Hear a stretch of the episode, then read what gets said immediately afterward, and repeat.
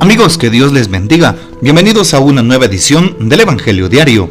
Estamos a viernes 20 de octubre, en esta vigésima octava semana del tiempo ordinario.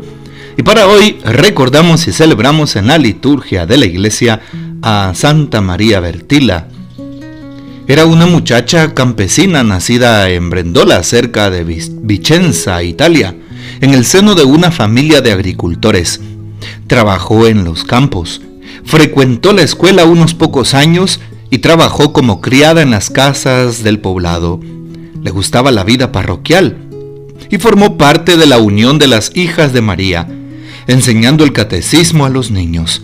Desde joven se caracterizó por su espiritualidad mariana. Pidamos pues la poderosa intercesión de Santa María Bertila, quien fue catequista. Así que para todas todos los catequistas, recuerden, no es imposible el don de la santidad. Para hoy tomamos el texto bíblico del Evangelio según San Lucas, capítulo 12, versículos del 1 al 7. En aquel tiempo, la multitud rodeaba a Jesús en tan gran número que se atropellaban unos a otros. Entonces Jesús les dijo a sus discípulos, Cuídense de la levadura de los fariseos es decir, de la hipocresía, porque no hay nada oculto que no llegue a descubrirse, ni nada secreto que no llegue a conocerse. Por eso todo lo que ustedes hayan dicho en oscuridad se dirá a plena luz, y lo que hayan dicho en voz baja y en privado se proclamará desde las azoteas. Yo les digo a ustedes, amigos míos, no teman a aquellos que matan el cuerpo y después ya no pueden hacer nada más. Les voy a decir a quién han de temer teman a aquel que después de darles muerte los puede arrojar al lugar de castigo. Se lo repito, a él sí tienen que temerlo. No se venden cinco pajarillos por dos monedas. Sin embargo, ni de uno solo de ellos se olvida Dios.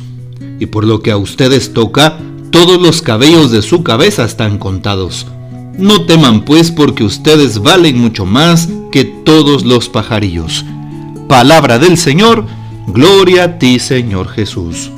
Es importante que empecemos la reflexión de este día recordando lo que dice hoy la primera lectura, la carta de San Pablo a los Romanos capítulo 4 del 1 al 8. Efectivamente, San Pablo aquí habla de la fe y de las obras, de la fe por la cual llega la justificación, es decir, la salvación de Dios, ¿verdad? Y también de las obras. Pero San Pablo dice algo interesante que podría tender a una confusión si no sabemos interpretar las sagradas escrituras. Hubieran obtenido la justificación, si Abraham hubiera obtenido la justificación por sus obras, tendría de que estar orgulloso, pero no delante de Dios. Y dice, al que gracias a su trabajo tiene obras, no se le da su paga como un regalo, sino como algo que se le debe. Al que no tiene obras, pero cree en aquel que justifica al pecador, su fe le vale la justificación. Y de esto se han tomado nuestros hermanos separados para decir que solo basta la fe, las obras no son importantes. Pero no explican lo siguiente. Cuando San Pablo aquí habla de obras, habla de las obras, las obras de la ley. Y la ley para los judíos, para los fariseos, para el Sanedrín. Recordemos que San Pablo era un fariseo, era parte del Sanedrín, después se convierte al cristianismo. Cuando hablaba de obras, hablaba de todos aquellos preceptos que pedía la Mishnah, la tradición rabínica o la tradición judía. 613 preceptos, 248 positivos, 365 negativos. De todo lo que decía la ley. Y cuando se habla de la ley, se habla de los primeros cinco libros de, para ellos, de la Torá, la ley. ¿sí? Para nosotros el Pentateuco, ¿ya? Los cinco rollos, los cinco libros todas las prescripciones de las cuales ahí se habla. Observar el sábado, eh, tratar de hacer las purificaciones, los rituales, todo eso. Para San Pablo, esas son las obras. Cuando cumplo al pie de la letra lo que dice la palabra, la ley. Bueno, y claro, si creo en Dios, pues voy a ser libre, dice San Pablo. Claro, la fe me lleva a obrar de otra manera. Y más adelante San Pablo también nos va a explicar mi fe se traduce, y también lo dice el apóstol Santiago, en las obras de misericordia y de bondad. Bueno, y si nosotros seríamos, como lo dice San Pablo, si nos quedamos solo observando la ley por la ley, no tendría sentido. Y le damos la razón a San Pablo, ¿verdad? Pero eh, no nos confundamos porque muchas veces podemos pensar que cuando San Pablo habla de la justificación solo por la fe, solo se trata de creer en Dios, de levantar mi mano y decir, yo creo en Dios y mi vida de pecado que se haga a un lado y ya no me no puedo arrepentirme ni o, no puedo repararla, mejor dicho, ¿verdad? Eh, o sigo siendo el mismo, no, debemos de cuidar eso. Cuando San Pablo habla de las obras, habla de la ley, de las normas específicas, de un cumplimiento. Pero cuando Jesús habla, habla precisamente de obrar rectamente desde el amor. Por eso cuando le preguntan a Jesús, ¿y cuál es el mandamiento principal? Él no solo dice, amarás a Dios sobre todas las cosas, sino al prójimo como a ti mismo. ¿Y cómo se llama al prójimo? Con el amor, con la misericordia, con el perdón con el respeto a la dignidad humana, con la justicia, con la paz, con todas esas virtudes que brotan del amor y por supuesto del Evangelio. También hemos escuchado el texto de San Lucas capítulo 12 del 1 al 7. Eh, algo que dice el comentario bíblico de ediciones San Pablo, cuidado con la levadura de los fariseos, con hipocresía, dice hoy Jesús, ¿verdad? Y algo interesante, la levadura hace fermentar a toda la masa. Y lo sabemos, sobre todo los que son panaderos, aquellas personas a quienes les gusta cocinar la repostería, ¿verdad? Porque la levadura puede hacer buena, y como en el pan, en la repostería, todo queda beneficiado, todo queda rico, todo infla a su tiempo, ¿verdad? Pero si la levadura es mala, todo se corrompe, todo se contagia, todo se contamina. Por eso, ¿cuál es la levadura que yo llevo en mi corazón? ¿Qué actitudes tengo con los demás?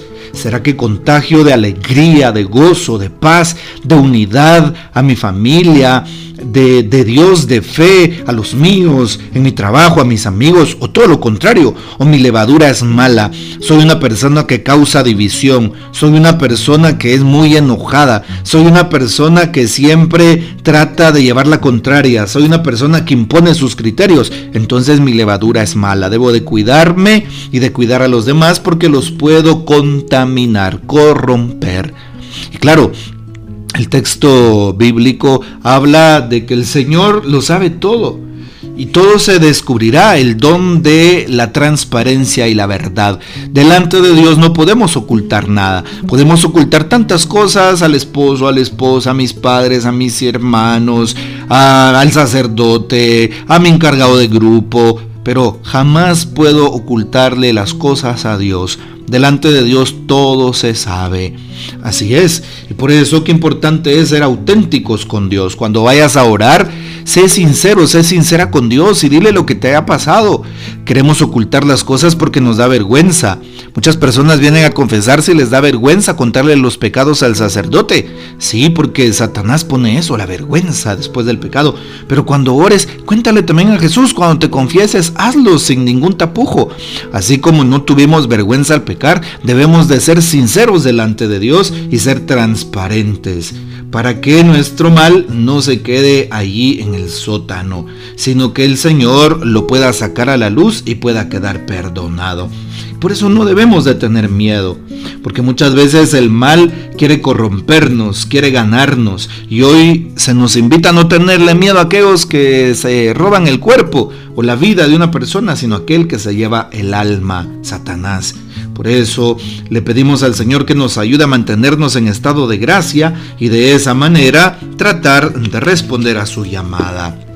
Hoy también podríamos eh, decir lo que el Papa nos manifiesta para esta reflexión del día de hoy 20. Ustedes son los más valiosos ante Dios, lo titula el Papa. En este caso el Papa Benedicto XVI. Todo el hombre Toda su vida es tomada por Dios y purificada en Él. Recibe la eternidad. Yo creo que esta es una verdad que nos debe llenar de profunda alegría. El cristianismo no anuncia solo una cierta salvación del alma en un impreciso más allá. en el que todo lo que en este mundo nos fue precioso y querido sería borrado, sino que promete la vida eterna, la vida del mundo futuro. Todos los cabellos de nuestra cabeza están contados, dijo un día Jesús. El mundo definitivo será el cumplimiento también de esta tierra. Como afirma San Pablo, la creación misma será liberada de la esclavitud. Nosotros somos llamados, precisamente como cristianos, a edificar este mundo nuevo, a trabajar para que se convierta un día en el mundo de Dios, un mundo que sobrepasará todo lo que nosotros mismos podríamos construir.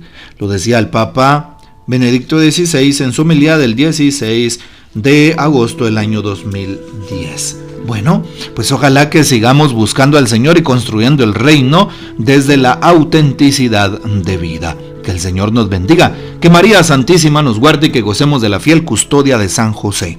Y la bendición de Dios Todopoderoso, Padre, Hijo y Espíritu Santo, descienda sobre ustedes y permanezca para siempre. Amén. Comparte este audio y hasta mañana.